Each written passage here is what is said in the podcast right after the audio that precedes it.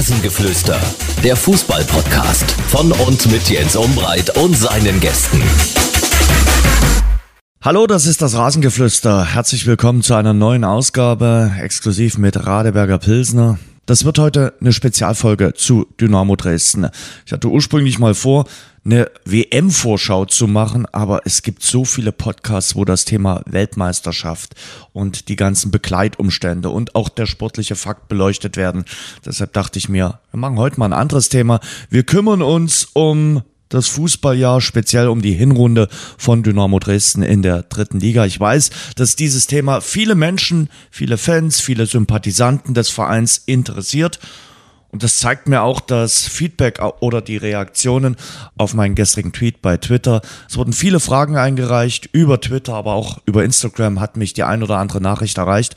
Und deshalb ist das heute auch euer Podcast. Ihr habt maßgeblich zu dieser Folge beigetragen. Ich freue mich sehr, dass die drei von der Tankstelle, die im Mai schon bei der Abstiegsfolge von Dynamo Dresden mit dabei waren, heute auch wieder mit dabei sind. Und ich bin dann quasi der Tankwart. Und eins noch vorweg. Klar, man kann das Thema ganz unterschiedlich diskutieren, man kann auch ganz unterschiedliche Meinungen zum Thema haben, aber ich finde, es ist auch gut, sich mit der Meinung des anderen auseinanderzusetzen. So kann man die Dinge vielleicht auch sehen. Und am Ende geht's vielen von uns dann so, dass wir uns alle ein viel besseres Fußballjahr 2023 für Dynamo Dresden wünschen. So, jetzt geht's ab in die neue Folge. Viel Spaß damit. Ja, eine ganz dynamische Folge quasi zum Abschluss des Dynamo-Jahres so früh wie selten. Ähm, und ich freue mich, die drei von der Tankstelle nenne ich sie mal. Sie waren schon in der Mai-Folge mit am Start. Da haben wir über kein schönes Thema gesprochen, über den Abstieg von Dynamo Dresden. Und ob es heute unbedingt heiter und lustig wird, weiß ich auch noch nicht so wirklich. Aber ich freue mich sehr auf meine Kollegen. Da sind äh, zum einen Tino Meyer, der Sportchef von der Sächsischen Zeitung. Tino, guten Tag. Ja, hallo. Einmal voll tanken bitte. Ist bloß die Frage, was. Ähm, was tankt äh, der Kollege Thomas Narrendorf, der für die Dresdner Morgenpost und für Tag 24 schreibt? Hallo, ich habe weite Wege, ich nehme Diesel. Gut, sehr gut. Und äh, Lukas Böhme für Kicker unter anderem und DPA aktiv in Sachen Dynamo Dresden. Super. Und ich fahre ohne zu bezahlen, würde ich sagen.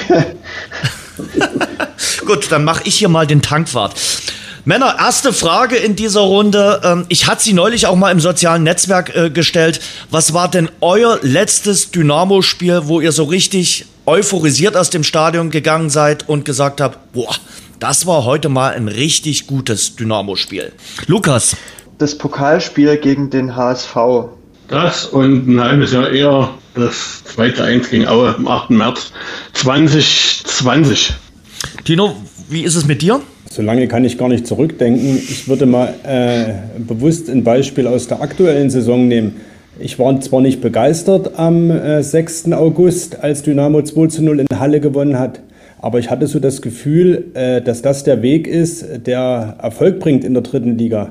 Dynamo hat den Kampf angenommen, hat die Null gehalten und hat am Ende äh, ja, Nuancen gaben den Ausschlag. Das Spiel 2 zu 0 gewonnen. Ich dachte, okay, Dynamo hat dritte Liga begriffen, jetzt läuft's. Wie gesagt, ich war nicht begeistert, aber ich warte so eine innere so eine innere Zufriedenheit, das Gefühl, das könnte was werden in dieser Saison. Das hat sich jetzt inzwischen leider ein bisschen geändert. Manch einer sagt vielleicht das Osnabrück-Spiel in dieser Saison, wobei da würde ich eingrenzend sagen, da war es eben nur die zweite Halbzeit. Und deshalb bin ich auch so ein bisschen bei äh, Lukas und bei Thomas, dass ich sage, es war das HSV-Pokalspiel und ähm, ja, irgendwie dieses Sachsen-Derby damals gegen Erzgebirge Aue, dieses wunderbare Tor von Patrick Schmidt, da hat irgendwie alles gestimmt, da war das Stadion voll. Ach, das war ein, ein, ein schöner Sonntagnachmittag, da wussten wir alle noch gar nicht, was da auf uns zukommt in Sachen Corona und Co. Und äh, da war der Fußball noch so, wie wir uns ihn dynamisch vorgestellt haben. Tino, du hast gerade gesagt, ähm, du hast äh, das Spiel in Halle verfolgt. Das war so der Start in die Drittligasaison, also zweiter Spieltag. Jetzt mit ähm, den Spieltagen, die wir gesehen haben, mit den 17. Welche Note würdest du denn bislang der Dynamo-Saison geben? Oh, da, hm, lass mich kurz nachdenken. Ich sage spontan 3 minus. Ja, 3 mhm. minus. Mhm. Ich bin bei einer 4 plus. Lukas, du? Also beim, beim Kicker geben wir ja halbe Noten. Äh, ich, ich wäre sogar noch schwächer eingestiegen mit einer 4,5, weil es einfach sehr wenige Momente gab, die mich überzeugt haben. Und da redet man nicht nur von der reinen Punktausbeute. Thomas? Ich bin bei Tino. Also drei, drei Minus, mhm. Gerade noch so. Mhm. Und Thomas, Obwohl, irgendwie,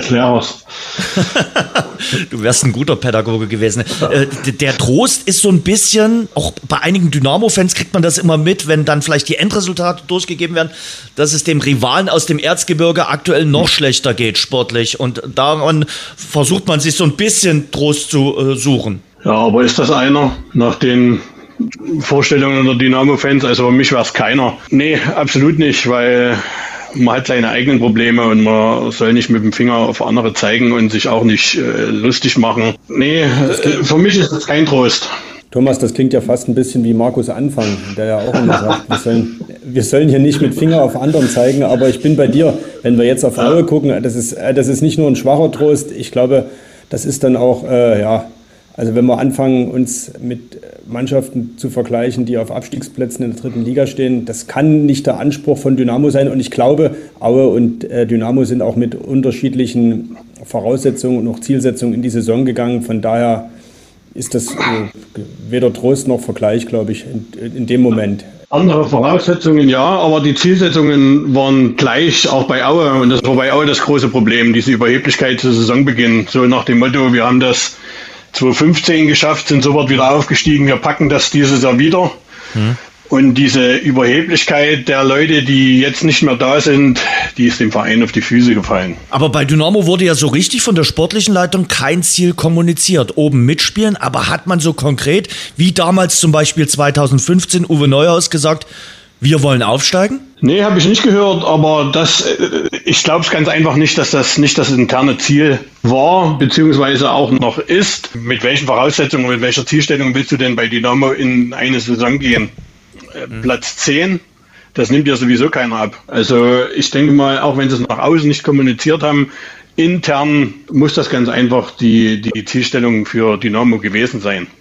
Und generell ist es ja doch so, äh, nachdem viele beteiligten Experten andere Trainer Dynamo zu dem äh, Top-Aufstiegsfavoriten gemacht haben, hat Dynamo ja auch nur, äh, wenn überhaupt, kleinlaut widersprochen und äh, nichts sagen ist ja dann doch irgendwo Zustimmung. Von daher glaube ich, weiß man in Dresden ganz genau, was man selbst von sich erwartet und dass die Erwartungen des Umfelds jetzt auch nicht völlig äh, überzogen sind. Das spielt ja auch noch ganz entscheidend mit rein, dass auch äh, Markus Anfang, der also mit Abstand schillerndste Trainer in der Liga ist, ähm, der ein Selbstverständnis hat, nicht in der Liga zu sein. Dynamo hat es nicht und auch die Transferpolitik hat eigentlich nicht dafür gesprochen, dass man sich für ein Ziel unterhalb der Top 3 in der Saison sieht. Aber die nüchterne Realität lautet Platz 9 mit 23 Punkten, mit 18 Punkten Abstand auf Elversberg. Äh, wenn mir das vor der Saison einer gesagt hätte, hätte ich gesagt, ja, das kann durchaus sein, aber andersrum. Also 18 Punkte Erbstand auf äh, die SV Elversberg und äh, auf Platz 3. Der Abstand ist größer als der zu einem äh, Abstiegsplatz.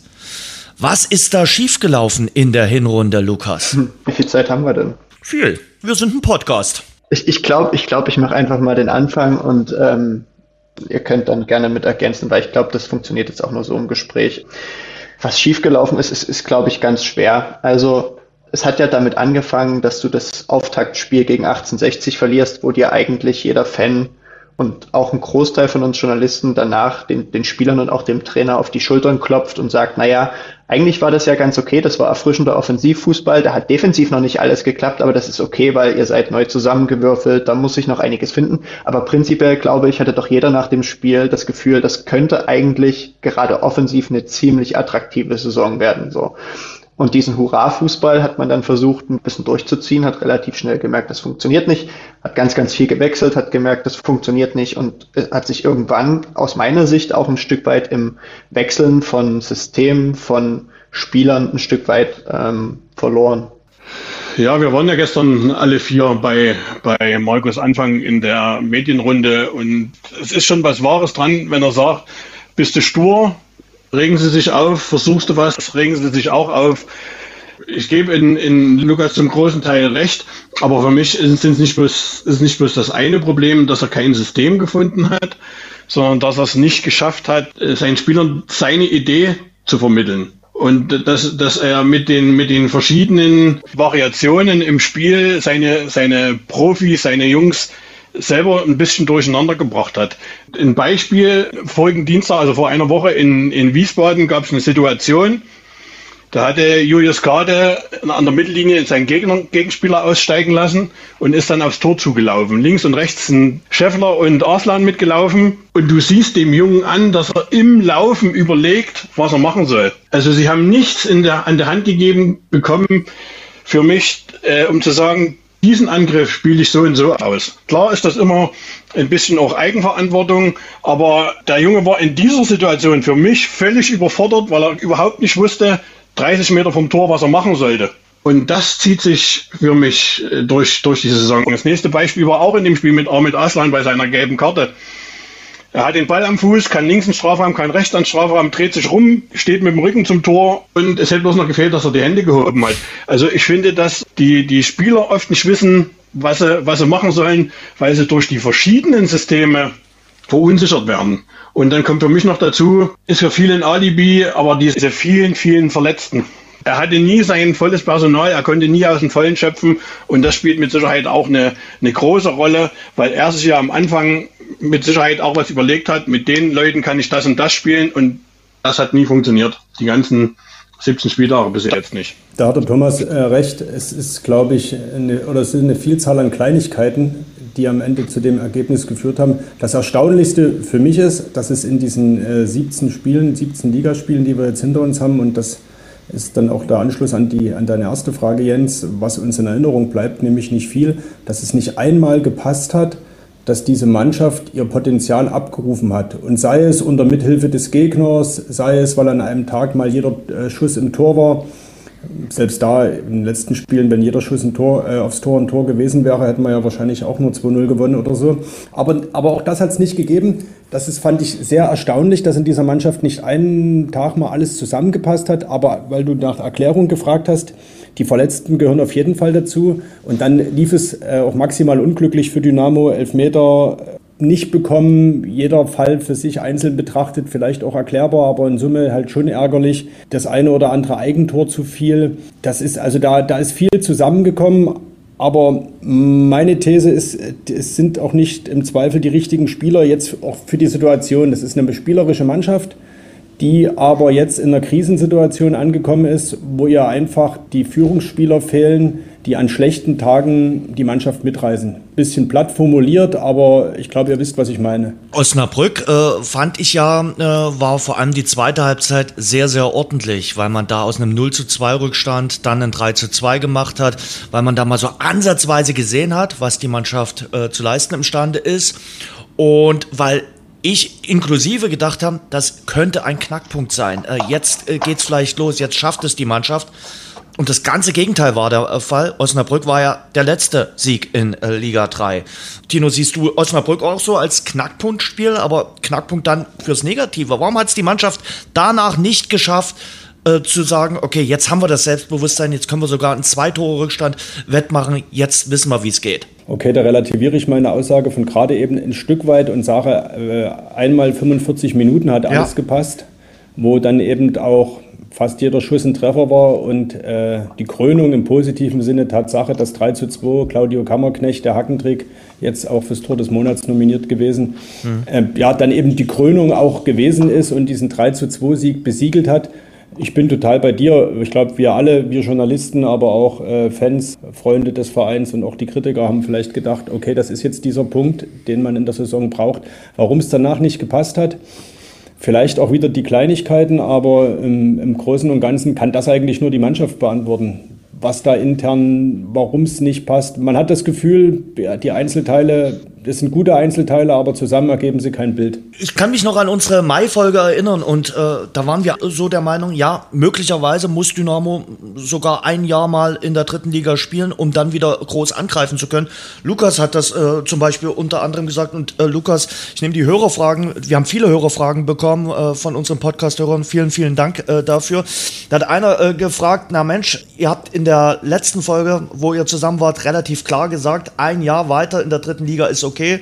Vierter Platz, Pokalteilnahme, alles okay. Wie seht ihr das jetzt mit einem halben Jahr Abstand? Zeigt der Trend nicht weiter nach unten? Ich kann mich noch daran erinnern, ich weiß gar nicht so genau, ob ihr da, ob ihr da, ob ihr da zugestimmt habt.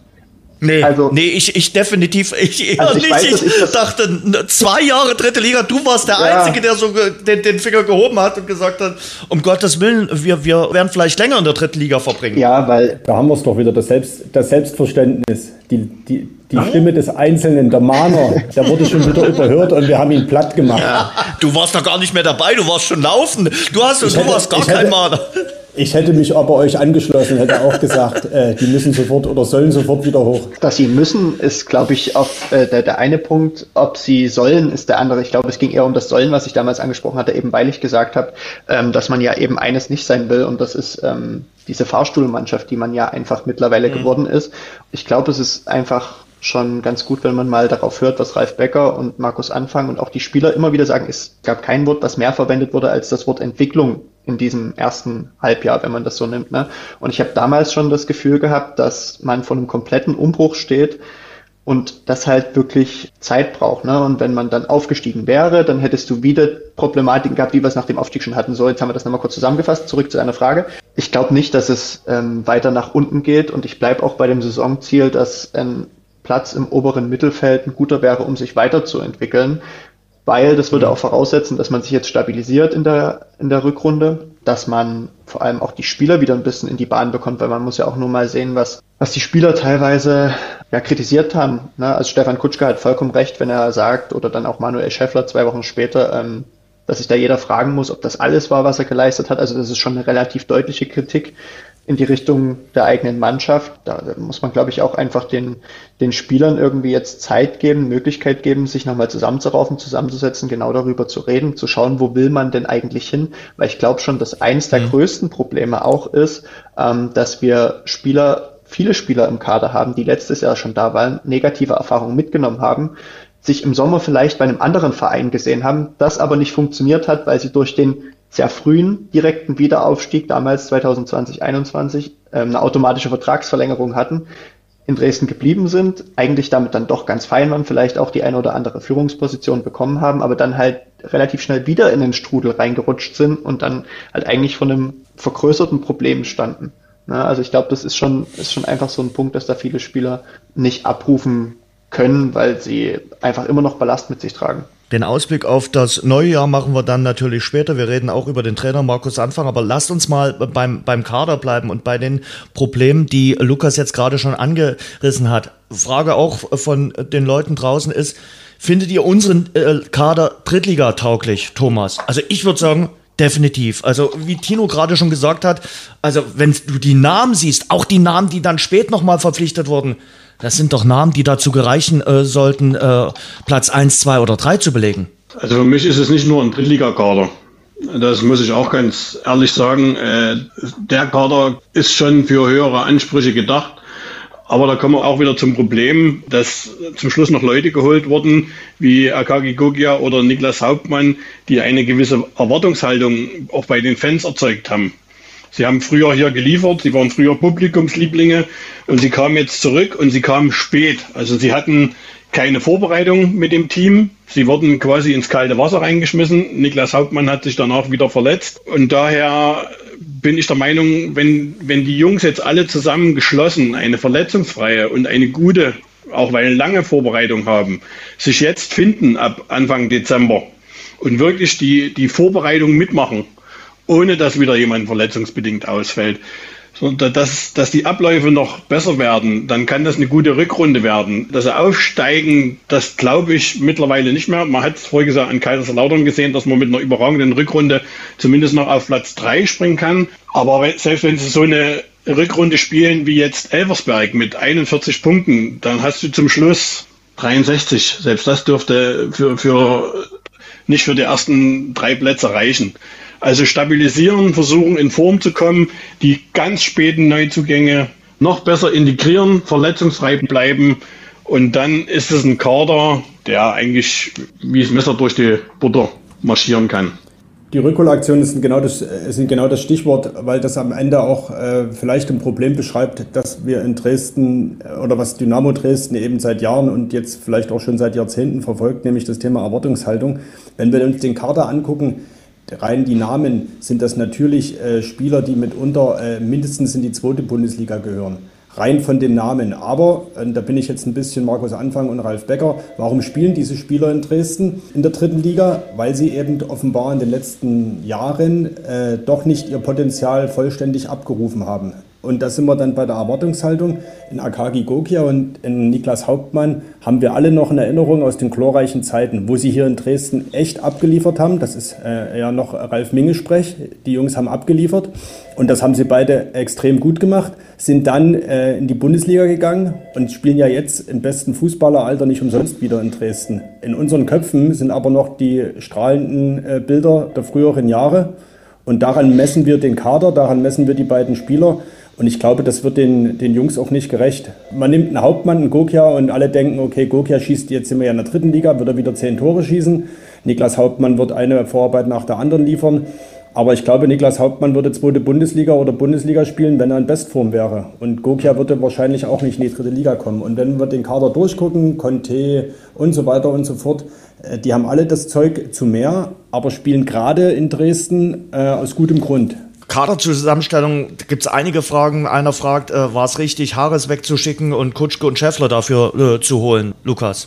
Also ich glaube, dass das Ansinnen, äh, mit erfahrenen Stürmern in eine Drittligasaison reinzugehen, erstmal sehr sinnvoll ist. Da würde ich nämlich auch ein, ein kleines Stück weit euch widersprechen wollen, ähm, dass der Kader für so viel mehr berufen ist als die dritte Liga. Ich glaube nämlich, dafür ist er nicht zu divers genug. Also dafür fehlen mir einfach Spieler, die richtige Raubeine sind, die, wir haben vorhin auch darüber geredet, in genau so einer Situation dann auch mal eine andere Komponente reinbringen. Ich glaube, da ist der Kader ähnlich wie es letztes Jahr war, ein Stück zu homogen.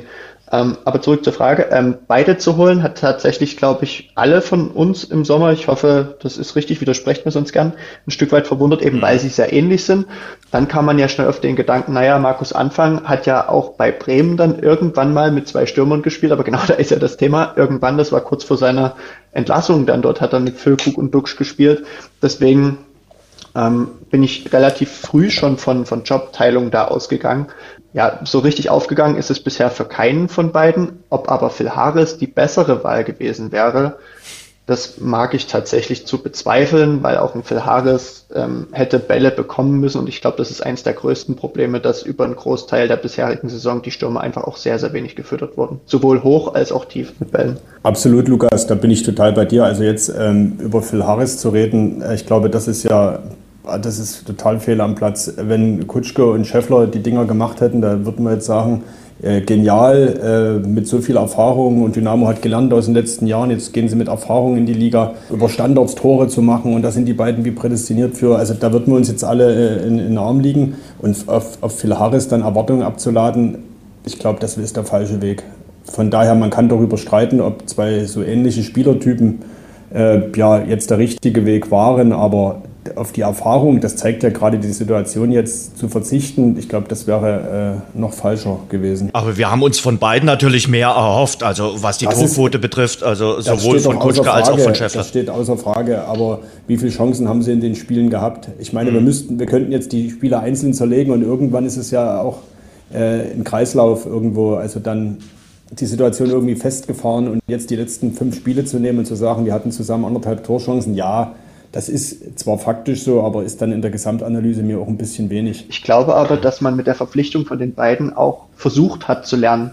Ähm, und zwar aus dem Fakt, dass man im letzten Jahr mit Christoph da Ferner nur einen klassischen Stürmer hatte, der auch das Niveau hatte ähm, zu bestehen, hat man zwei geholt, von denen man wusste, dass sie ein gewisses Alter haben, dadurch ein Stück weit verletzungsanfällig sind, aber eben auch ein Stück weit Erfahrung mitbringen und wenn alles läuft, dann wahrscheinlich auch gut liefern können. Ne? Darum hat man die beiden geholt, glaube ich, hat eben schon ein Stück weit auf Jobteilung gesetzt und hat ja dann versucht, im Mittelfeld eigentlich mehr Torgefahr zu holen, sowohl auf den Außen als auch im Zentrum. Und da muss ich leider immer wieder auf, an den Kollegen Jan Scherbakowski denken, den man als, ich glaube, zweiten Spieler verpflichtet hat, ähm, einen Vierjahresvertrag gegeben hat für die ersten drei Ligen, wo ich mir denke, naja, das ist zwar im, im, Zweifel eine Spielerei, ob man erste, zweite, dritte Liga damit in den Vertrag reinschreibt, aber ein gewisses Zeichen ist das doch. Und man hat den Jungen, als er ja äh, verpflichtet wurde, hoch angepriesen und eine wirkliche Chance hat er nicht bekommen, konnte sich nicht durchsetzen. Da mag man mal ein Fragezeichen dahinter stellen, aber ich glaube einfach, dass die Torgefahr aus dem Mittelfeld,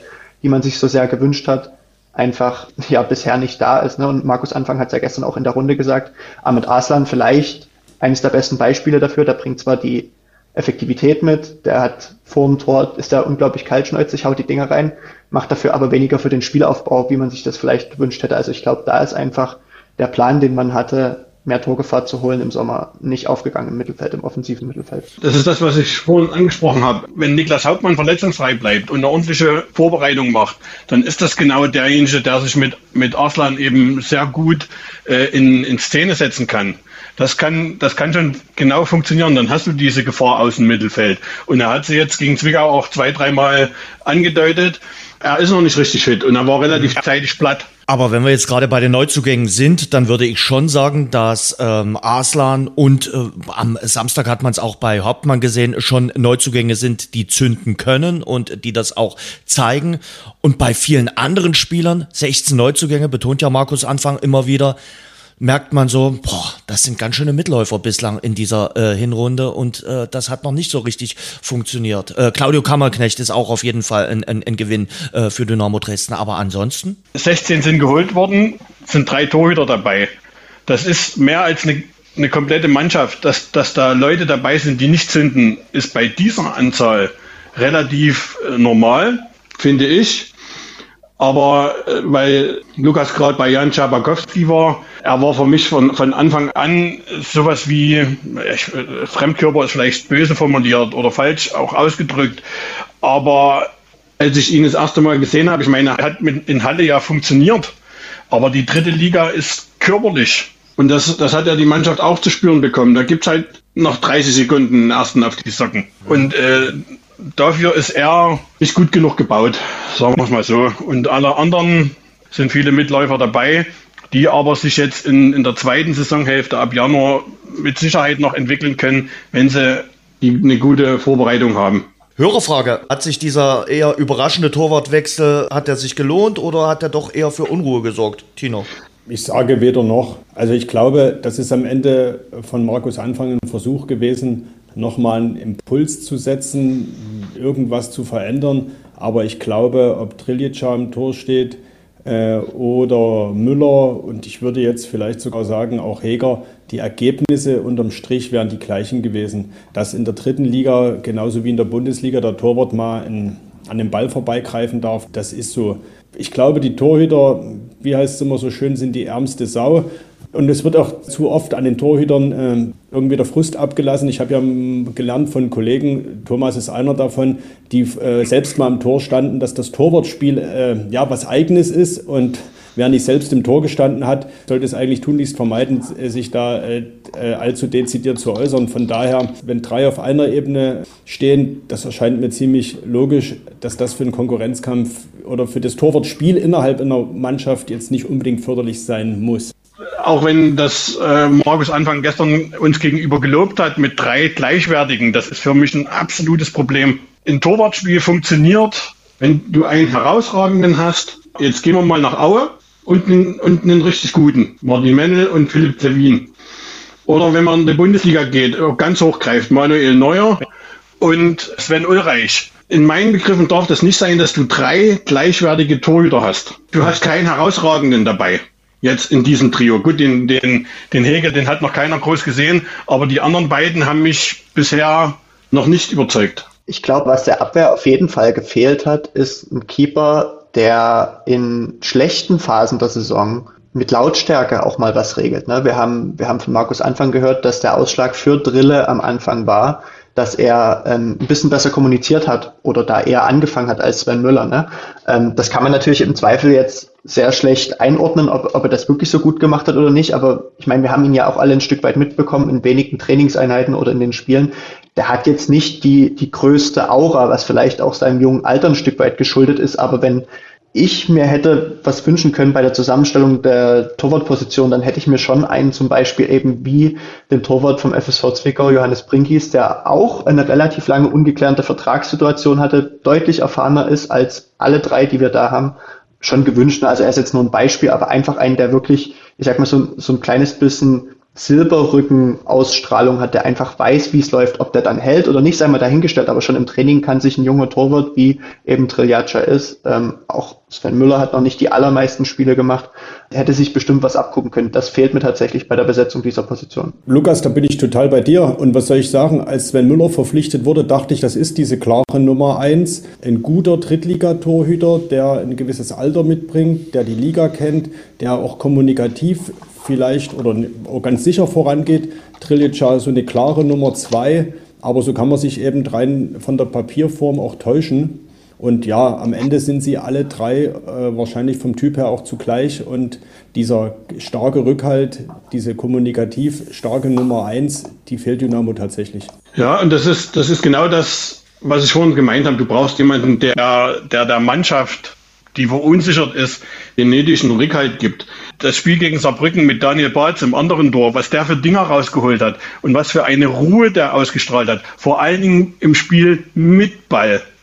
Hier war es ja oft so, wenn Drille am, am Ball war, die kamen Postwenden wieder zurück, weil, weil das mit dem Fuß eben noch nicht so gut klappt. Und äh, bei Daniel Bartz, das war eine Ruhe, das war eine Ausstrahlung und seine Abwehrleute wussten, wenn mal was durchkommt, ist noch einer hinten drin, der die Dinger auch mal rauskratzt. Und das hat er in dem Spiel drei, vier Mal überragend gemacht. Und so einer fehlt da hinten drin. Eins müssen wir aber sagen, an den Torhütern lag es jetzt auch nicht. Ne? Das Nein, ist wieder nein. eines dieser vielen Puzzleteile, von denen wir schon oft gesprochen haben. Aber jetzt zu sagen, wenn die Torhüter besser wären, würde Dynamo besser stehen, ich glaube, äh, da haben, hat der Verein andere und größere Baustellen. Du hast aber ganz sicher, ganz sicher hat so ein Spieler gefehlt, wie es Kevin Roll letztes Jahr war, so einer, der in wirklich schwierigen Momenten, psychologisch schwierigen Momenten halt mal wie so ein, wie so ein Waldschrat explodiert ist und da rumgerannt ist, an den Pfosten getreten hat oder was auch immer gemacht hat. Sowas hatte man ja so gar nicht, ne? Dass selbst wenn alles schief läuft, einer mit einer, mit einer guten Aktion dann auch mal explodiert und so sagt, ja hier, guck mal,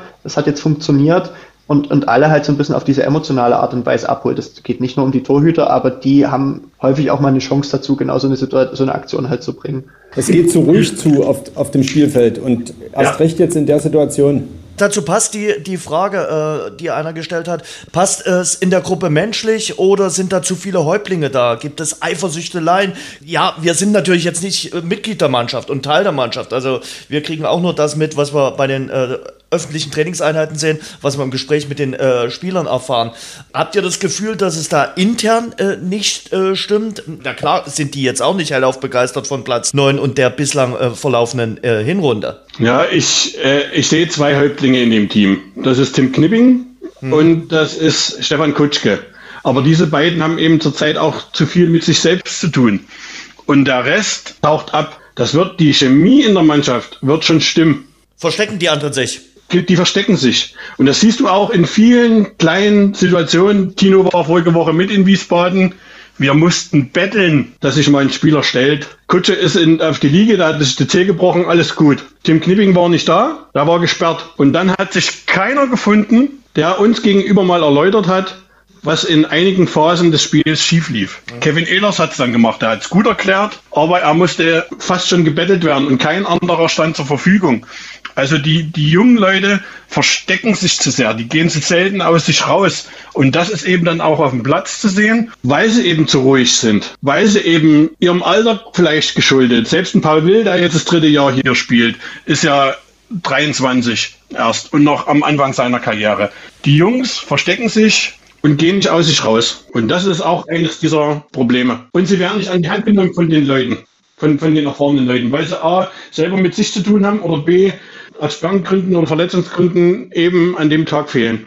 Ja, du hast jetzt schon gerade Paul Will angesprochen. Es ist überhaupt so äh, ja, bezeichnend, dass so ein paar Spieler, die eben geblieben sind bei Dynamo Dresden, wie ein Paul Will, wie ein Akoto, wie ein Weihrauch, auch in der Hinrunde eher nur Mitläufer waren, äh, durchwachsene Leistung gezeigt haben. Und äh, Thomas, du hast gestern die Statistik gebracht. Weihrauch ist der, der in allen 17 Spielen gespielt hat. Nicht von Anbeginn Ja. eingewechselt wurde, aber das ist der, der der Einzige, der sagen kann, ich war in 17 Ligaspielen mit äh, dabei. Und trotzdem, was ist dir von äh, Weihrauch in der Erinnerung geblieben in der Das, Hinrunde? das 2-0 gegen Halle. Ja. Und äh, deshalb hat mich diese, diese Statistik so überrascht. Kutsche ist jetzt ausgefallen wegen Zehnbruch, der hätte sonst auch 17. Knipser wegen seiner fünften gelben Karte, der hat auch schon, sonst, sonst hätte der auch alle Spiele gemacht. Aber trotzdem, ich war überrascht, weil Patrick Weihrauch war äh, im ersten Drittligajahr bis zu seiner Verletzung der entscheidende Mann.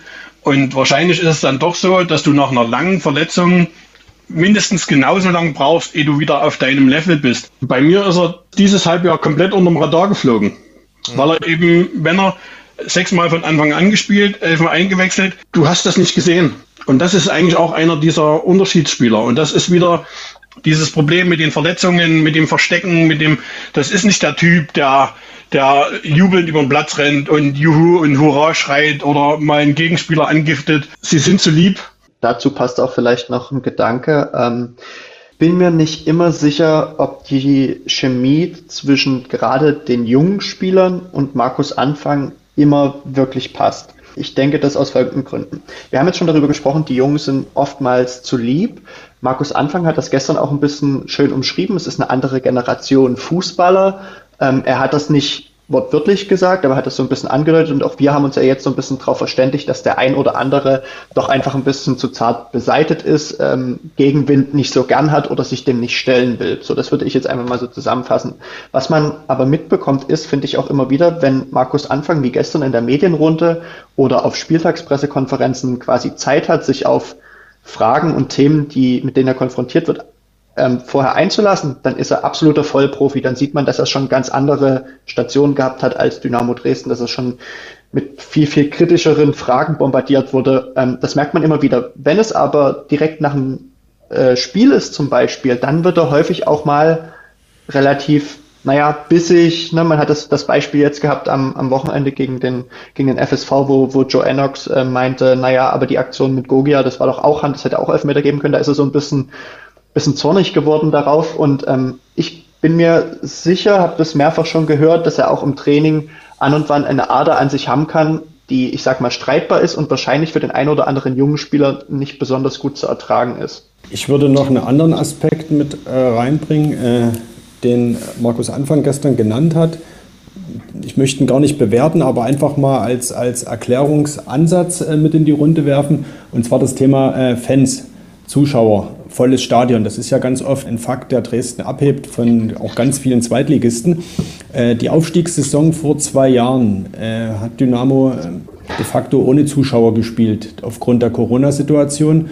Und Markus Anfang sagte gestern, ja, vielleicht ist das auch, oder er hat das Wort vielleicht nicht gesagt, sondern ließ es halt so durchklingen, dass der ein oder andere Spieler den, der Erwartungshaltung, die das Publikum die, äh, erzeugt, offenbar doch nicht gewachsen ist oder so seine Probleme hat, wenn es eben gerade mal nicht läuft. Und äh, Ralf Becker sagte das, glaube ich, auch damals, daran kann ich mich erinnern. Wir haben das auch schon vor zwei Jahren damals thematisiert, dass gerade für die junge Mannschaft die Situation ohne Zuschauer und ohne die äußerlichen Impulse das Spiel abliefern zu können, dass das der Mannschaft damals gut hat und vielleicht auch ein Punkt gewesen ist, dass es bei dem damaligen Umbruch, äh, dass der so schnell und auch so weitgehend reibungslos oder zumindest sportlich erfolgreich war. Aber reibungslos war, das ist von außen immer schwer zu beurteilen, aber der Erfolg war zumindest am Ende da.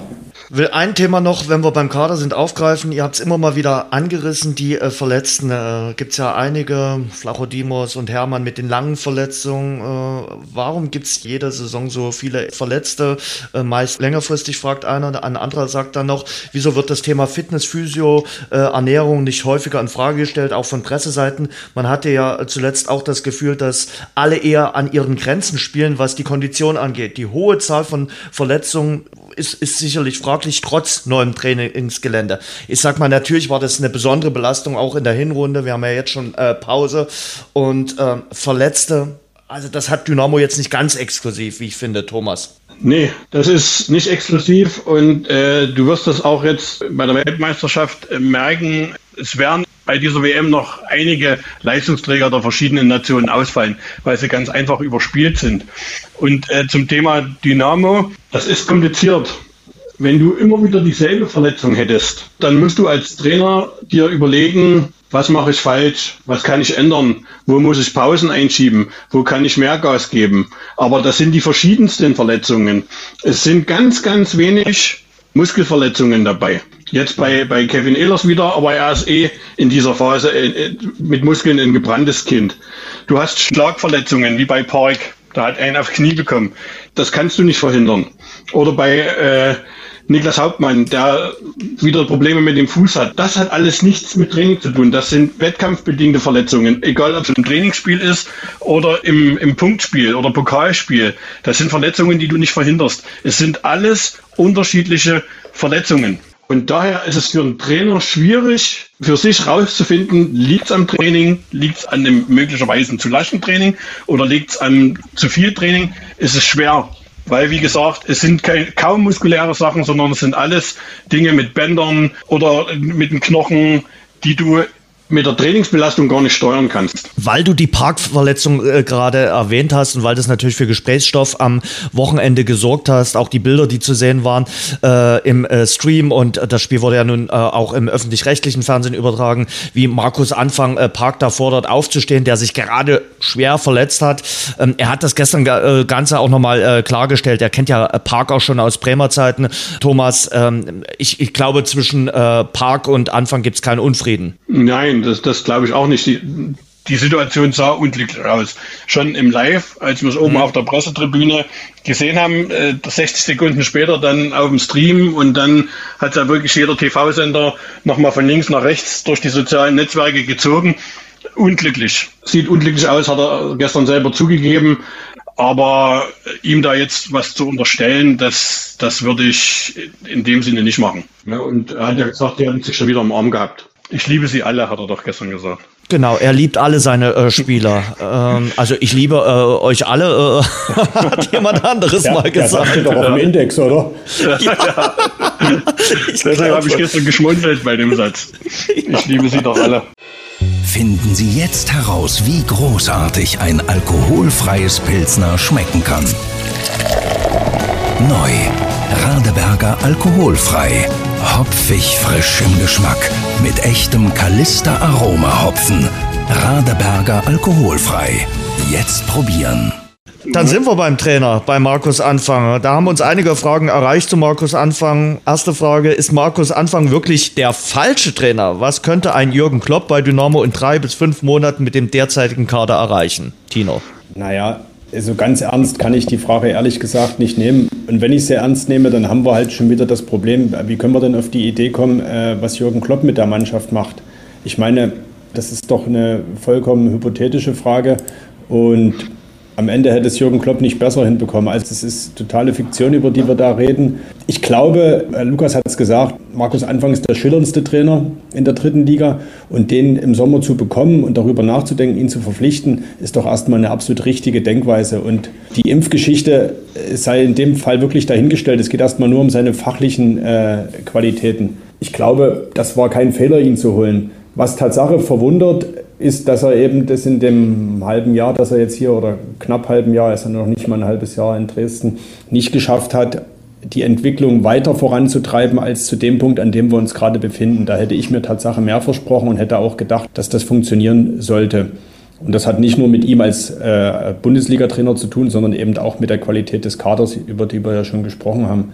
Also von daher, die jetzt sich über die Verpflichtung auszulassen und zu sagen, der ist der falsche Trainer, das ist mir, das ist mir zu einfach. Aber Lukas, jemand anderes fragt, wo kommt diese Ruhe zum Trainer Markus Anfang her? Das Umfeld wurde erst in den letzten Wochen unruhig. Die Journalisten sind es immer noch, der Verein komplett. Ist er wirklich so gut? Bitte mit Blick auf Fachlichkeit und als Führungskraft. Also ich glaube erstmal grundsätzlich, dass er ein sehr guter Trainer ist, der Beste, den Dynamo Dresden im vergangenen Sommer holen konnte. Das steht für mich außer Frage. Ich würde nicht sagen, dass wir Journalisten zu ruhig sind. Das glaube ich nicht. Aber ich glaube, jeder von uns weiß auch einfach, dass es total fatal wäre, jetzt ähm, eine totale Diskussion über Markus Anfang vom Zaun zu brechen, aus verschiedenen Gründen. Ähm, zum einen haben wir schon aufgedröselt, dass es tatsächlich gewisse Punkte gibt, wo man der Mannschaft Zeit einräumen muss. Ne? Auf der anderen Seite steht ganz klar, dass nicht alles geklappt hat. Ich denke, auch Anfang wird sich hinterfragen, warum das nicht geklappt hat. Ich glaube, auch ihm muss man ein Stück weit eingestehen, dass es eine vielleicht eine Situation ist, in der er so noch nicht war, weil ich glaube, man darf eins auch nicht vergessen, er hat große Vereine trainiert, ja, aber das Konstrukt Dynamo Dresden ist ein sehr, sehr komplexes und sehr, sehr kompliziertes. Wo wir beim zweiten Teil der Frage wären, warum bleibt der Verein so ruhig? Naja, Ralf Beckers Zukunft, da sind wir uns, glaube ich, auch alle einig, ist ein Stück weit mit an die von Markus Anfang geknüpft, ähm, weil er hat ihn geholt. Ähm, nach Capretti ist es der, der nächste Schuss von Becker, ähm, der nicht schiefgehen darf, weil schon im Sommer war es ja eigentlich, naja, hat, hat der eine oder andere gesagt, naja, über Becker müssen wir jetzt eigentlich auch mal nachdenken. Deswegen ist es für mich vollkommen klar, dass Ralf Becker da ruhig ist, sogar ein Stück weit abgetaucht ist. Das muss ich ehrlich schon auch sagen. Ich glaube, da hätte man auch eher was an seiner Stelle sagen können. Und über andere Gremien bei Dynamo Dresden, naja, ich glaube, die haben auch gerade gefühlt andere Baustellen. Ne? Also ich will das jetzt nicht in Schutz nehmen, den Aufsichtsrat, aber wir stehen auch alle vor Wahlen. Da gibt es sicherlich den einen oder anderen, der sich nochmal ein bisschen positionieren möchte. Und ich glaube, es ist gerade nicht die Zeit für den Aufsichtsrat, da äh, Markus Anfang zu trainieren. Ich glaube aber trotzdem, um die um das jetzt noch abzurunden, ähm, dass man mit Markus Anfang weiterhin Erfolg haben kann. Die Frage ist, welche Schlüsse er zieht, ob er tatsächlich den Elan hat, weiter fest an den Aufstieg zu glauben, weil nichts anderes fordert der Fan, sage ich jetzt einfach mal, von ihm. Und ob er da jeden zufriedenstellen kann im Rest der Saison, das wage ich zu bezweifeln. Und es kommt noch eins dazu, dass Ralf Becker in sämtlichen Medien mindestens einmal gesagt hat in den letzten drei, vier Wochen, Markus Anfang steht nicht zur Diskussion. Und da brauchst du auch nicht nach dem nächsten Spieltag eben diese Diskussion wieder aufmachen, wenn es für den Verein gar keine gibt. Was ich zu Markus Anfang sagen möchte, äh, sind, sind zwei Sachen. Zum einen, Dresden ist seine Chance, um überhaupt wieder Fuß zu fassen im, im Trainergeschäft. Er muss hier Leistung zeigen.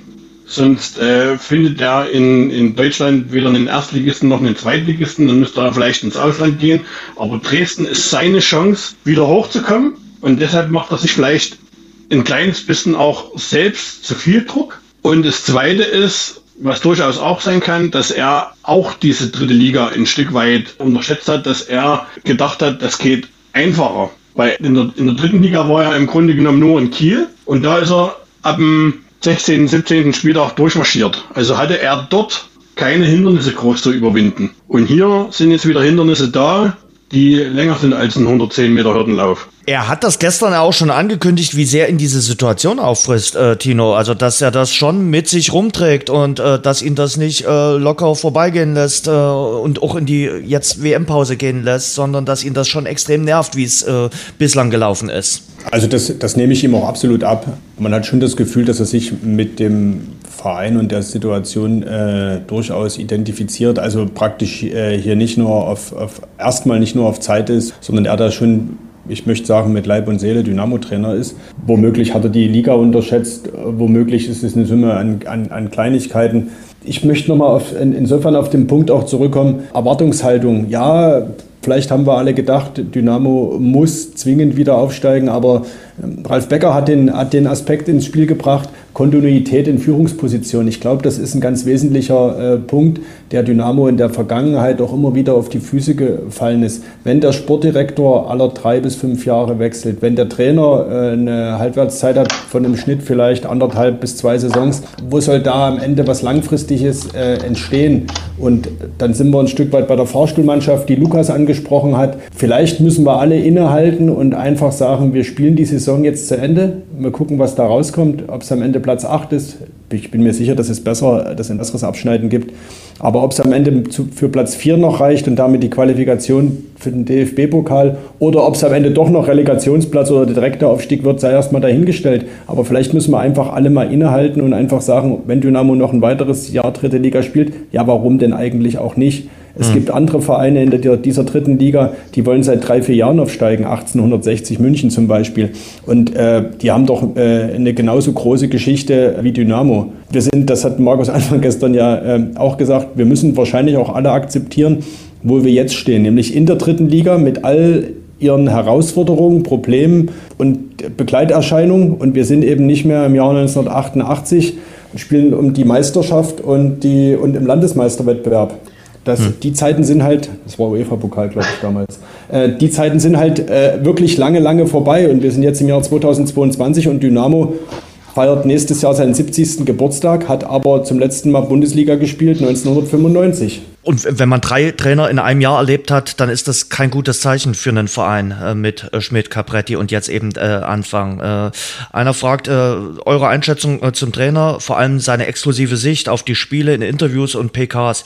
Ja, manchmal habe ich schon den Eindruck, dass er immer mal ein anderes Spiel sieht als sein Gegenüber, äh, der, der Markus Anfang. Ja, da gebe ich dir recht. Aber es ist, denke ich, auch schwer, direkt nach dem Spiel eine halbe Stunde nach dem Spiel sind ja die meisten Pressekonferenzen, das richtig, richtig einzuordnen. Und ich denke auch, dass er sich zu oft dann vor seine Spieler stellt. Und damit gibt er ihnen aber auf der anderen Seite auch ein Alibi, wenn sie ihn hören, egal was er in der Kabine sagt, das, was er öffentlich sagt, da sagen die dann, oh, so schlecht war man ja gar nicht, fehlt ja nur ein kleines bisschen. Also da äh, wünsche ich mir auch manchmal, dass er noch öfters auch kritische Dinge gleich nach dem Spiel anspricht. Und ja, es ist, es ist manchmal kurios, wenn du denkst, äh, unten von der Trainerbank äh, muss ein Spiel dann doch anders aussehen als 10, 15 Meter oben drüber von den Tribünen aus. Ist manchmal kurios, aber da ist äh, Markus Anfang auch nicht der Einzige, der die Spiele besser sieht, als sie dann in Wirklichkeit waren. Aber mehr Kritik und mehr, nicht unbedingt draufhauen, aber kritische Dinge anzusprechen, das hat er sich eigentlich erst in, in Wiesbaden das erste Mal getraut. Mhm. Wo er sich nicht komplett vor die Mannschaft gestellt hat. Ansonsten nimmt er sie zu sehr für mich in Schutz. Lukas äh, verlangt Anfang von seinen Spielern zu viel. Er überfrachtet sie möglicherweise mit taktischen Varianten, Spielsystemen, die in den oberen Ligen mit entsprechendem Personal funktionieren könnten. Das kann gut sein. Wir haben das ja auch ähm, in Teilen der Antworten die vorangegangen sind, schon mit angesprochen. Es gehört auch. Also klares System. Viererkette, Fünferkette, ein System spielen. Ja, ich glaube, weil wenn man die ganze Zeit von Entwicklung, Entwicklung spricht, dann muss man auch tatsächlich mal Zeit geben, um sich zu entwickeln. Ne? Er sagt ja auch immer wieder, dass ähm, die Spieler aus dem zweiten Glied die Möglichkeit bekommen, sich im Training anzubieten. Das ja, klappt manchmal, klappt manchmal nicht. Ne? Wenn, wenn man an einzelne, an einzelne Spieler denkt, die haben dann mal eine Chance bekommen, aber eben auch nur in einem Spiel, weil dann ein zuvor verletzter oder gesperrter Spieler wieder kann, dann sind sie direkt wieder rausrotiert, haben die nächsten fünf Spiele nicht gespielt. Zwischendurch hat ein Systemwechsel stattgefunden, dann haben sie mal wieder eine Chance bekommen, haben woanders gespielt. Schwierig, ne? Also ich glaube tatsächlich, dass man flexibel sein muss. Ein, zwei Systeme sollte jeder beherrschen, auf jeden Fall. Zwischen denen darf man gerne auch im Spiel wechseln, ja. Aber dann sollte man schon schauen, dass man wirklich auch ähm, ein bisschen Stabilität da reinbekommt und nicht zu viel verlangt vielleicht. Ne? Weil machen wir uns da nichts vor, in der dritten Liga kommt es schon immer noch verdammt viel darauf an, dass du so Grundtugenden wie Kämpfen, Laufen, auch mal eklig sein ähm, beherrschst. Darauf kommt es halt immer noch an, egal wie schön du ringsherum Fußball spielst. Und ich glaube, das ist halt ein Vorteil, den Elversberg tatsächlich ganz gut hinbekommt. Die spielen befreit auf, können aber auch super eklig sein. Tino, ähm, ein Hörer fragt, äh, wir haben jetzt über Ralf Becker ja schon geredet, äh, wie seht ihr die Personalie Christian Walter? Er ist maßgeblich an der Zusammenstellung des Kaders beteiligt, sitzt aber weiter fest im Sattel. Ich glaube, der Kader ist ja so schlecht nicht. Also wir haben vor der Saison oder ich habe vor der Saison gesagt, der Kader ist, äh, äh ist, liegt deutlich über Drittliganiveau. Jetzt nach 17 Spielen bin ich immer noch der Meinung, die Tugend Kampf, was Lukas gerade äh, gesagt hat, äh, ist wahrscheinlich unterdurchschnittlich ausgeprägt in dieser Mannschaft. Nehmen wir das erste Spiel gegen 1860, geht das 4-3 für Dynamo aus, haben wir vielleicht die Initialzündung und der äh, Kader, Thomas hat gesagt, geht wie das Messer durch die Butter, glaube ich, hat er vorhin gesagt. Mhm. Am Ende kommt das dann so, dann, dann, dann feiern wir äh, die Mannschaft. Also ich, ich tue mir immer schwer mit so pauschalen Aussagen da sind ja gute Spieler geholt worden, die woanders nicht gespielt haben. Ich glaube, den, als Christian Conte bekannt gegeben wurde, da war der eine oder andere durchaus zufrieden, dass so ein Mann hier nach Dresden kommt. Aber man macht es eben doch immer an den Namen fest und nicht an der, äh, in Anführungsstrichen, Leidensgeschichte der einzelnen Spieler. Und ich hatte es vorhin gesagt, deswegen sind die aber hier. Die haben sicherlich das Potenzial zu mehr und wir sehen nur das Potenzial und haben eben nicht im Blick, dass da die letzten eins, zwei, manchmal drei Jahre eben auch viele Verletzungen eine Rolle spielten, dass die äh, Profis da nicht ihr Potenzial abrufen konnten. Von daher glaube ich, die Mannschaft ist so schlecht nicht zusammengestellt, aber in, eben auch nicht für die Situation, in der sie sich jetzt befindet. Ich glaube, alle haben sich es leichter vorgestellt, in diesen dritten Liga anzukommen, wohl wissend, dass das eine Herausforderung sein wird und dass der Aufstieg äh, kein Selbstläufer ist. Aber ich glaube, wenn Dynamo jetzt Fünfter gewesen wäre mit drei Punkten Rückstand auf den Tabellenplatz 2, wäre genau das äh, eingetreten, was wahrscheinlich auch Markus Anfang und Ralf Becker im Hinterkopf hatten. Nun sind es halt vier, fünf Punkte mehr und vor allen Dingen die Spielweise war halt erschreckend schlecht und zunehmend erschreckend schlechter.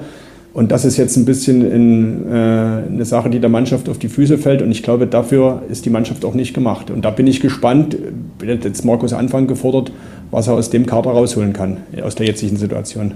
Wo gibt es denn Handlungsbedarf im äh, Winter? Äh, auf welcher Position?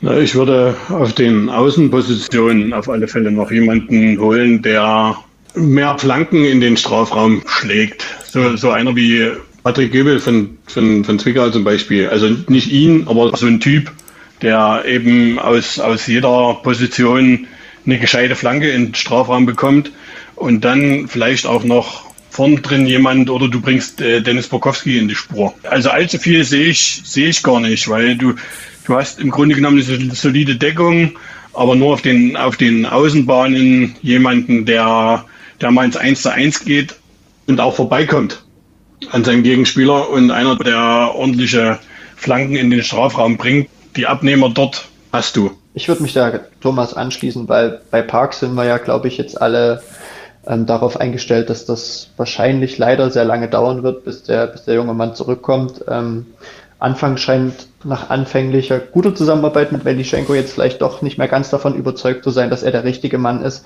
Ähm, was man aber ergänzend auch dazu sagen muss, dann sollte man auch, also wenn man, wenn es darum geht, wie viele Leute man holt, sollte man wissen, welches System, welche zwei Systeme man spielt, weil dann stellt sich vielleicht sogar die Frage, holt man für eine Seite, holt man tatsächlich vielleicht sogar für beide Seiten.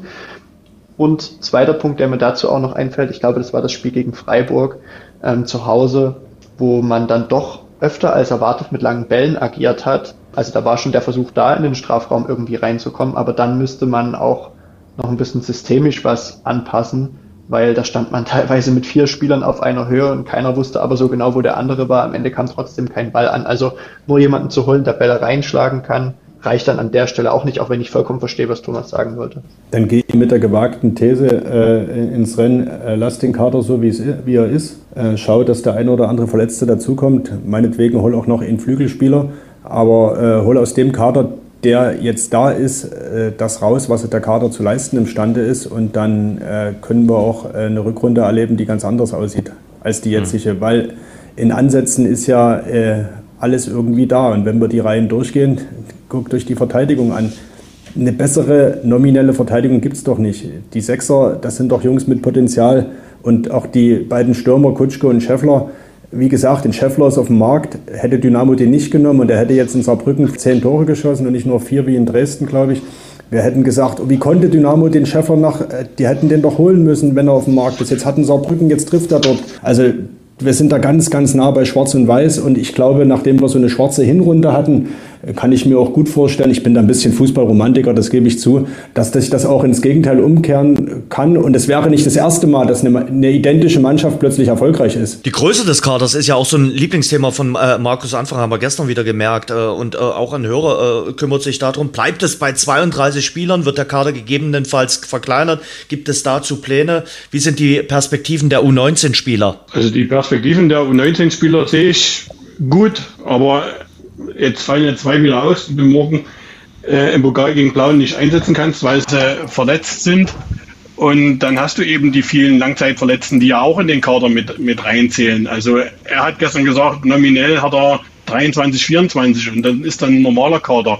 Und was ich sehr gut finde und was viele vielleicht von außerhalb gerade bei dem Nachwuchs auch nicht sehen, sie wollen die, sie wollen die Jungs behutsam aufbauen. Also das heißt, die Jungs sollen erstmal ihr Hauptaugenmerk auf, auf die Schule, auf den Abschluss, aufs Abitur legen und dann im zweiten Schritt an, an eine mögliche Profilaufbahn denken. Das ist nicht dumm und das ist für mich genau der richtige Schritt.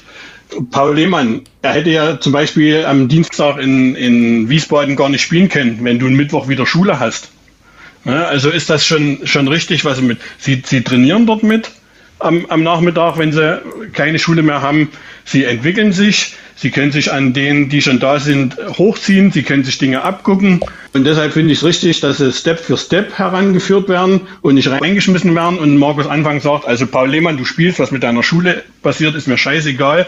Nee, er macht es umgedreht. Und das finde ich genau den richtigen Schritt. Mhm. Und die Jungs haben Potenzial.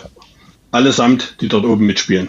Jetzt gehen wir natürlich dann so Stück für Stück ins Jahr 2023. Äh, das ist das Geburtstagsjahr äh, für die Sportgemeinschaft. Da wird der Verein 70 Jahre äh, alt. Lukas, mit welcher Vision geht denn Dynamo Dresden in dieses besondere Jahr 2023? Ich glaube, auch da gibt es unterschiedliche Ansätze, weil ich mir nicht ganz sicher bin, ob alle im Verein sich auf den Nenner vereinigen können, dass sie unbedingt aufsteigen wollen oder dass sie schauen wollen, was passiert oder dass sie gucken wollen, dass sie sich konsolidieren. Ich weiß nicht, ob es da eine einheitliche Vision gibt, um ehrlich zu sein.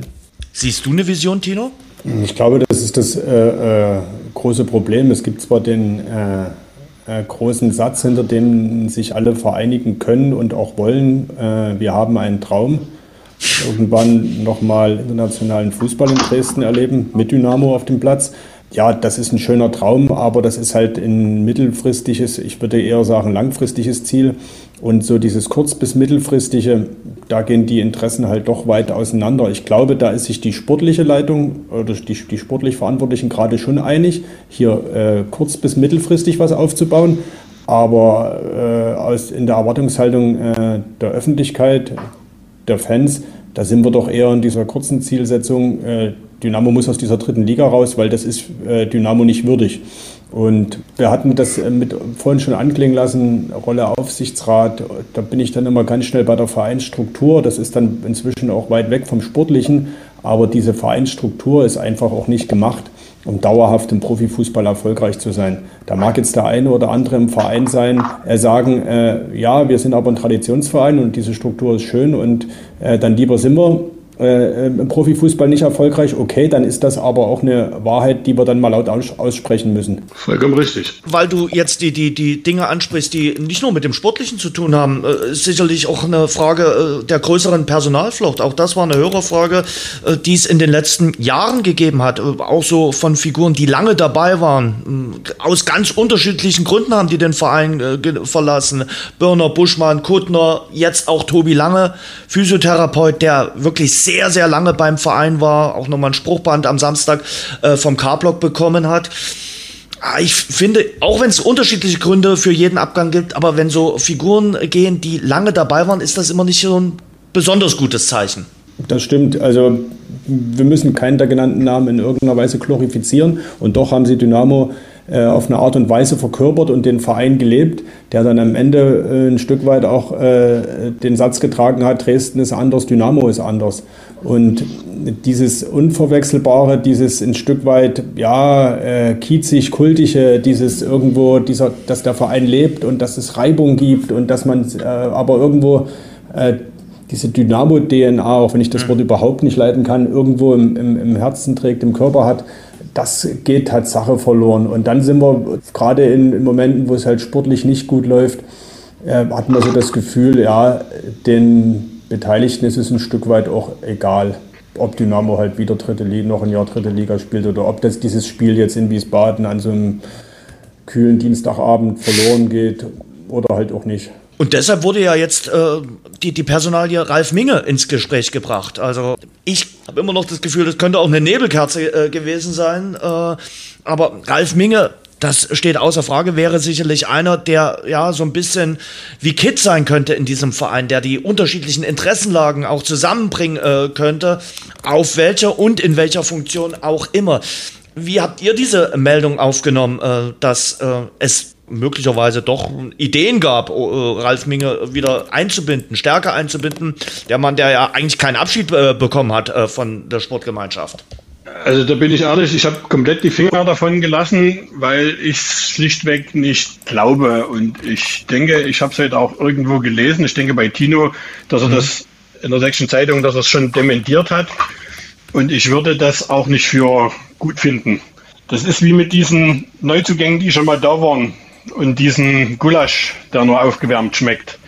Ich glaube nicht, dass er sich damit einen großen Gefallen tun würde, wenn er zu Dynamo zurückkehren würde. Mhm. Weil er hatte damals kein leichtes Arbeiten. Ihm sind immer wieder Steine in den Weg gelegt worden von verschiedenen Seiten. Und dann zu sagen, jetzt bin ich zweieinhalb Jahre raus, jetzt kann ich es nochmal probieren. Ich glaube nicht, dass er das macht. Ich glaube ja auch gar nicht in dieser Funktion. Also, dass er in diese nee. Funktion zurückkommt, das sehe ich, sehe ich eben auch nicht so. Jens, in, Ralf, in, Ralf Minge als, in Ralf Minge als Präsident, der nur äh, äh, repräsentiert und ansonsten nichts, also nichts anderes macht.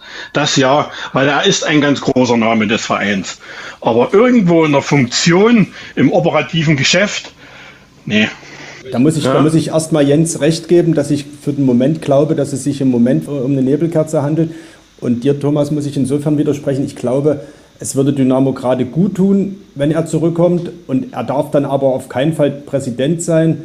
Äh, er muss schon irgendwo im operativen Geschäft, oder bin ich der Meinung, sollte er tätig sein. Aber jetzt äh, weder als, als Sportchef, weil wir müssen seine Bilanz gerade in den letzten Jahren jetzt rückblickend auch nicht glorifizieren. Wir haben das Thema oft genug auch äh, und auch von, von Seiten der Fans kritisch diskutiert, welche Neuzugänge Ralf Minge präsentiert hat. Das war dann noch hier die Tiki-Taka-Generation bei Dynamo. Ja, auch die Auswahl bei einigen Trainern. Also ich sag nur Walpurgis oder Böger. War, ja, genau, ja, ja, Stefan Böger, Mike Walpurgis. Ich glaube, äh, das waren jetzt nicht die Trainernamen, äh, die da hervorstechen, wenn man nächstes Jahr auf 70 Jahre Dynamo zurückblickt. Aber Minge zurückzuholen, das ist genau, äh, das, das, das muss ein Ansinn sein. Aber ich bin bei dir, Thomas. Da gab es genügend Leute, die ihm Steine in den Weg gelegt haben, auch im Verein, auch im Aufsichtsrat. Und das ist für mich der Ansatzpunkt. Die Steine müssen weg. Nicht Minge, nicht Minge muss wegbleiben, sondern, sondern diese Steine müssen weg. Ich habe auch für ihn gedacht, ich, äh, nicht, dass ich ihm das nicht zutrauen würde, aber ich denke, dass er nie im Leben in einer äh, Funktion, wo er tagtäglich äh, was machen muss, nicht nochmal zurückkommen wird. Also er für sich. Also da bin ich bei dir. Ich glaube, äh, in der jetzigen Struktur, die Dynamo jetzt hat, äh, ist er schlecht. Und mit den, mit den handelnden Personen an den entscheidenden Stellen wäre er schlecht beraten, zurückzukommen. Aber Dynamo müsste alles versuchen, ihn zurückzuholen und im Zweifel eben auch die Strukturen verändern. Das ist eines meiner Lieblingsthemen, Dynamo-Struktur. Man könnte sich da herrlich, äh, ja, da könnte man einen ganzen Podcast nur dazu machen weil ja. das eben für mich ein Grundübel des, äh, des ausbleibenden Erfolgs ist und äh, eine Grunderklärung auch für das Thema Fahrstuhlmannschaft. Christoph Ruf, äh, erfahrener Sportjournalist, hat äh, geschrieben, dass viele Fans die Angst haben, dass man zu einem austauschbaren äh, Verein wird. Er war am Wochenende beim Spiel gegen Zwickau hier in äh, Dresden. Ähm, viele Fans äh, sagen auch, dass so ein bisschen ihre Identifikation mit der Sportgemeinschaft in diesem Jahr äh, natürlich gelitten hat. Kein Wunder. Sie haben wenn sie bei allen Heimspielen dabei waren, lausige drei Heimsiege gesehen. Lukas, wie definiert sich der Verein aktuell? Wie siehst du denn äh, die DNA der Sportgemeinschaft Dynamo Dresden? Naja, ich kann mich noch ziemlich genau daran erinnern, dass wir über das Thema auch schon ein bisschen anders formuliert, aber auch schon nach dem Abstieg gesprochen haben. Und ich glaube einfach, dass das größte Problem, und das gilt für alle Bereiche des Vereins, eben dieser Spruch, niemand ist größer als der Verein ist, weil, machen wir uns nichts vor, das stimmt an allen Ecken und Enden für die Protagonisten nicht zu. Also in allen Ecken und Enden, sei es in Gremien, sei es auch im Blog, ähm, auch das ein großes Thema unter der Saison gewesen, ähm, dass da verschiedene Gruppierungen, ich sag mal, interne Grabenkämpfe miteinander ausführen, geht es darum, Macht und Einfluss in dem Verein zu haben. Und da dürfen wir uns nichts vormachen. Ähm, das passt absolut nicht zu dem, dass keiner größer ist als der Verein. Das ist für mich das allergrößte Problem, dass man immer davon spricht, dass man dieses kleine gallische Dorf ist, das sich gegen alle Widerstände durchsetzt. Man sucht und findet dann auch immer gern wieder Widerstände, gegen die man sich vermeintlich durchsetzen muss. Aber ich glaube, das größte Problem ist halt eine interne Struktur und das betrifft sowohl den sportlichen Bereich als auch, ja, teilweise auch das Denken eben im Blog, ne? Weil machen wir uns da nichts vor, ähm, wenn man jetzt schnell Erfolg haben will, dann muss man sehr, sehr viel Geld in die Hand nehmen. Dann sind aber Spieler, Trainer, dann ist alles austauschbar. Wenn man Tradition leben will, dann braucht man doch eigentlich so eine Typen wie, mir fällt als erstes ein, äh, Marc Schnatterer in Heidenheim. Ne? Ist jetzt ein ganz anderer Standort, ist klar. Aber wann haben wir denn das letzte Mal einen Spieler gehabt, der über eine wahnsinnig lange Zeit da gewesen ist, der gegen alle Widerstände beim Verein geblieben ist, der dieser Verein war, ne? Und da das muss man jetzt nicht nur an einem Spieler festmachen, das kann auch ein Manager sein, das kann auch ein Trainer, das kann unterschiedlichste Möglichkeiten gibt es da ja, aber sowas haben wir ja einfach nicht. Und ich glaube einfach, das größte Problem ist, dass der Verein sich, und auch das haben Tino und Thomas vorhin gesagt, entscheiden muss, wollen wir jetzt schnell in die Erfolgsspur zurück und wollen wir es mit aller Macht sichern, dann werden wir auf jeden Fall austauschbar oder versuchen wir es einen Schritt langsamer zu machen. Dann bleibt der Erfolg weg, vielleicht auch ein bisschen Strahlkraft, aber das ist die einzige Möglichkeit, diese Tradition, die man hier über alles hängt, auch ein bisschen zu wahren. Marco Hartmann war, war schon lange dabei. Also der war schon, ja, so ein Mini-Schnatterer wenigstens. Ein Mini-Schnatterer Mini war es, ja, aber ich, okay, Punkt für dich. aber er war halt auch der Einzige in der ganzen ja. Zeit, ja, der geblieben das ist. Schon. Das stimmt schon. Ja. Ähm, Schlussrunde. Wir hatten beim letzten Mal drüber gesprochen, äh, wo ihr Dynamo Dresden äh, nach dieser Drittligasaison seht. Äh, wir machen jetzt mal das Update. Was kommt Ende Mai raus aus dieser Drittligasaison? Schafft Dynamo Dresden noch den Aufstieg? Landen sie im oberen Mittelfeld? Müssen sie sogar im Klassenerhalt Sorgen machen? Lukas, wir fangen wieder bei dir an. Jetzt, jetzt darf ich wieder das sagen, wo ihr dann alle dagegen sprecht, oder was? Ja, ja klar, natürlich. okay, also. Mach mal. Ähm, das ist das Los des Jüngsten, Lukas. Mann, Mann, Mann, Mann. Okay, also ich bleibe dabei, dass egal was passiert, Dynamo Dresden muss im DFB-Pokal stattfinden. Ich glaube tatsächlich nicht, dass es über den Landespokal klappt. Ich habe da oh, oh, kein oh, gutes oh, oh. Gefühl. Ähm, deswegen muss Dynamo Dresden Vierter werden. Und bei der letzten Ausgabe, die wir zusammen gemacht haben, war ich negativ. Und ich glaube aber, dass es noch ein bisschen dauert, bis Dynamo sich findet richtige Schritte ergriffen werden und Dynamo mit einem furiosen Saisonendsport am letzten Spieltag den vierten Tabellenplatz erreicht. Mit Trainer Markus Anfang. Mit Trainer Markus Anfang. Dann der nächste jüngere Tino. Ah, das bin ja ich schon. Stimmt. Ich bin auch der Meinung, dass äh, Markus Anfang am Saisonende noch da ist. Und ich will diesen Aufstieg noch nicht ganz schreiben. Ich sehe da durchaus eine Chance, dass Dynamo am Ende, und wenn es über die Relegation ist, das doch noch schaffen kann. Ob das dann gut ist und ob nicht die langfristige Entwicklung besser äh, äh, auf lange Sicht wäre, das sei dahingestellt. Aber du, ja, Jens, du hast mich gefragt, was bis zum Saisonende drin ist. Ich sage jetzt Platz 3, Relegation. Boah, wieder Relegation, okay, das äh, merke ja, ich mir jetzt ja. schon mal fort, dass man, das dass man da ohne, definitiv ohne keinen Drama Urlaub. in Dresden nicht. Es muss ja. eine Konstante geben und das ist das Drama. Okay, gut. Und dann mache ich einen Schluss. Also Landespokal bin ich bei Lukas. Das, das wird schwer. Aber bei dem anderen bin ich auch bei Tino. Wenn du ins Laufen kommst, ist Rang 3 noch möglich und du hast mit dem ersten FC Kaiserslautern das beste Beispiel aus der Vorsaison vor dir, dass es funktioniert, das Feld von hinten aufzurollen. Die haben ja aber übrigens den also, Trainer gewechselt, ja. ne? Also da Ja, wollte ich gerade sagen. Ja, also, Dresden aber, ist anders. Sie, sie, sie, waren aber, sie waren aber noch weiter hinten als Dynamo. Ja. Zwar noch am 10., 11. Spieltag, aber dann, den Trainer haben sie ja erst gewechselt. Da hatte ja quasi das Anfang los. Und Köln hatte er in Kaiserslautern, dass er die Relegation nicht mehr spielen durfte. Also sie haben das Beispiel, dass das funktioniert. Und deshalb sage ich Platz drei oder vier. Und für die Relegation kommt dann Jens Hertel. der, der ist bis dahin nee, bestimmt vom Markt. ja, okay, ja. okay. Ähm, ich, oh, ganz schön viel Optimismus am Schluss. Ist gar nicht so schlecht für diesen November. Äh, es wird Weihnachten. Ja, ja. Also büßen wir äh, für das Jahr 2022 und äh, beten für das Jahr 2023. Damit haben wir dann morgen den äh, Buß- und Bettag. Und kommt eine Runde, genau. machen wir jetzt nochmal rum. Weltmeisterschaft beginnt am äh, Sonntag. Nur ganz kurz, Weltmeistertipp und wo landet die deutsche Mannschaft? Ich habe es in der Redaktion gesagt, Vorrunden aus und Weltmeister Frankreich oder Brasilien. Ho, ho, ho, ho, ho. Äh, da sage äh, ich sag Brasilien aber äh, für die deutsche Mannschaft Viertelfinale. Und Jens, du liegst altersmäßig zwischen uns, du kannst schon mal vorbereiten. Du bist nach Lukas dran. Also du kannst natürlich ja nicht nur Fragesteller sein. Und äh, mich würde dein Dynamo-Tipp mehr interessieren. Ja, ja, der, der kommt jetzt gleich. Ja, ja, ja, ja. Ich will ja hier nicht die Regeln vorgeben. Alles, alles. Gut.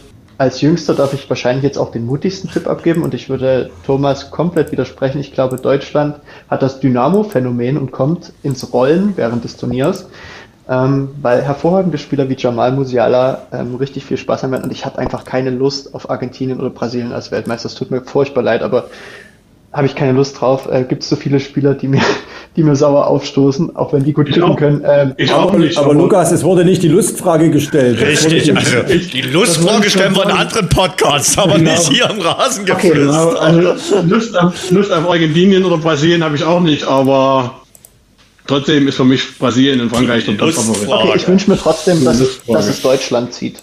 Und ich glaube da auch dran. Okay. Auch wenn ich da wahrscheinlich sehr alleine stehe gerade. Okay. Dynamo Dresden, Endplatzierung Platz 6. Ähm, Deutschland, Viertelfinale, Weltmeistertipp Argentinien. Aus Lust oder aus Überzeugung?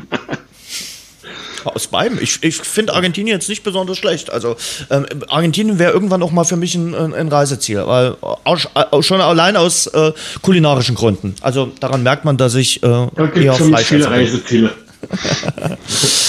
ja, Männer, viele das, Reiseziele kulinarisch. Das hat großen Spaß gemacht mit euch. Äh, ich bedanke mich bei Lukas Böhmer, schreibt für Dynamo unter anderem für die DPA und den Kicker. Danke, Lukas. Ich danke. Ähm, Freue mich, dass äh, Thomas wieder mit dabei war, Thomas Narendorf, äh, Tag 24, Dresdner Morgenpost. Danke, Thomas. Ich danke auch. Morgen Heimspiel, ne? Äh, Plauen gegen äh, morgen, äh, Dynamo. Morgen Heimspiel, ja. Ja, ja. ja Hast es nicht so weit. ja. Und Tino Meyer war auch mit dabei. Tino, vielen, vielen Dank äh, für die sächsische DE und die sächsische Zeitung. Danke dir. Jo, danke. Ich tippe jetzt schon mal die Rückrunde durch. Mach das, mach das, wie das was wird mit Platz 3. Und äh, wer wird der, der Relegationsgegner? Steht der schon fest äh, bei euch oder SV ist das noch offen? SV okay, das ist gut. gut. Alles klar. Rostock will die Polizei nicht. in diesem Sinne. Hat Spaß gemacht. Passt gut auf euch auf. Einen schönen Feiertag und bis bald mal wieder in dieser Runde. Bis bald. Tschüss. Das war die neue Folge im Rasengeflüster exklusiv mit Radeberger Pilsner. Tradition verbindet, Leidenschaft vereint. Radeberger das Pilsner. Ich wünsche euch weiterhin eine schöne Woche für alle hier in Sachsen, einen schönen Feiertag, wenn ihr es am Mittwoch hört und passt gut auf euch auf. Bis zur nächsten Woche. Das war das Rasengeflüster, der Fußball-Podcast. Danke fürs Zuhören. Abonniert uns bei Spotify, Apple Podcast und überall dort, wo es Podcasts gibt. Mehr auch im Netz unter rasengeflüster.de.